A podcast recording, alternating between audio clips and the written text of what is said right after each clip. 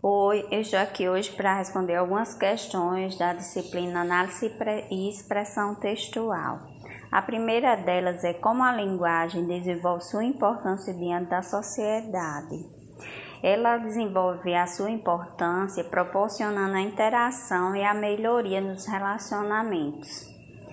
E a segunda é qual o papel da linguagem diante dos aspectos sociais e culturais.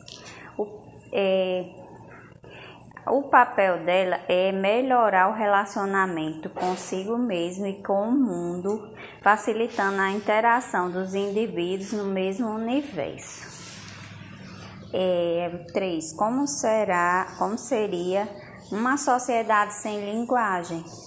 Bom, é, uma sociedade sem linguagem é impossível de existir, né? Porque todos os animais têm sua forma de linguagem, através de movimentos, de cheiros, de sons vocais. Então eu acho que uma sociedade sem linguagem ela não tem como existir.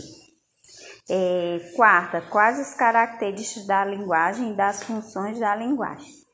As características da linguagem são a simbolização, articulação, regularidade, intencionalidade e produtividade.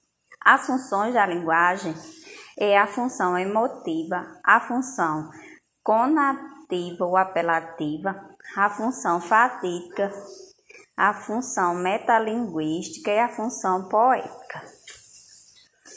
A quinta, reflita sobre o papel da oralidade escrita diante da sociedade.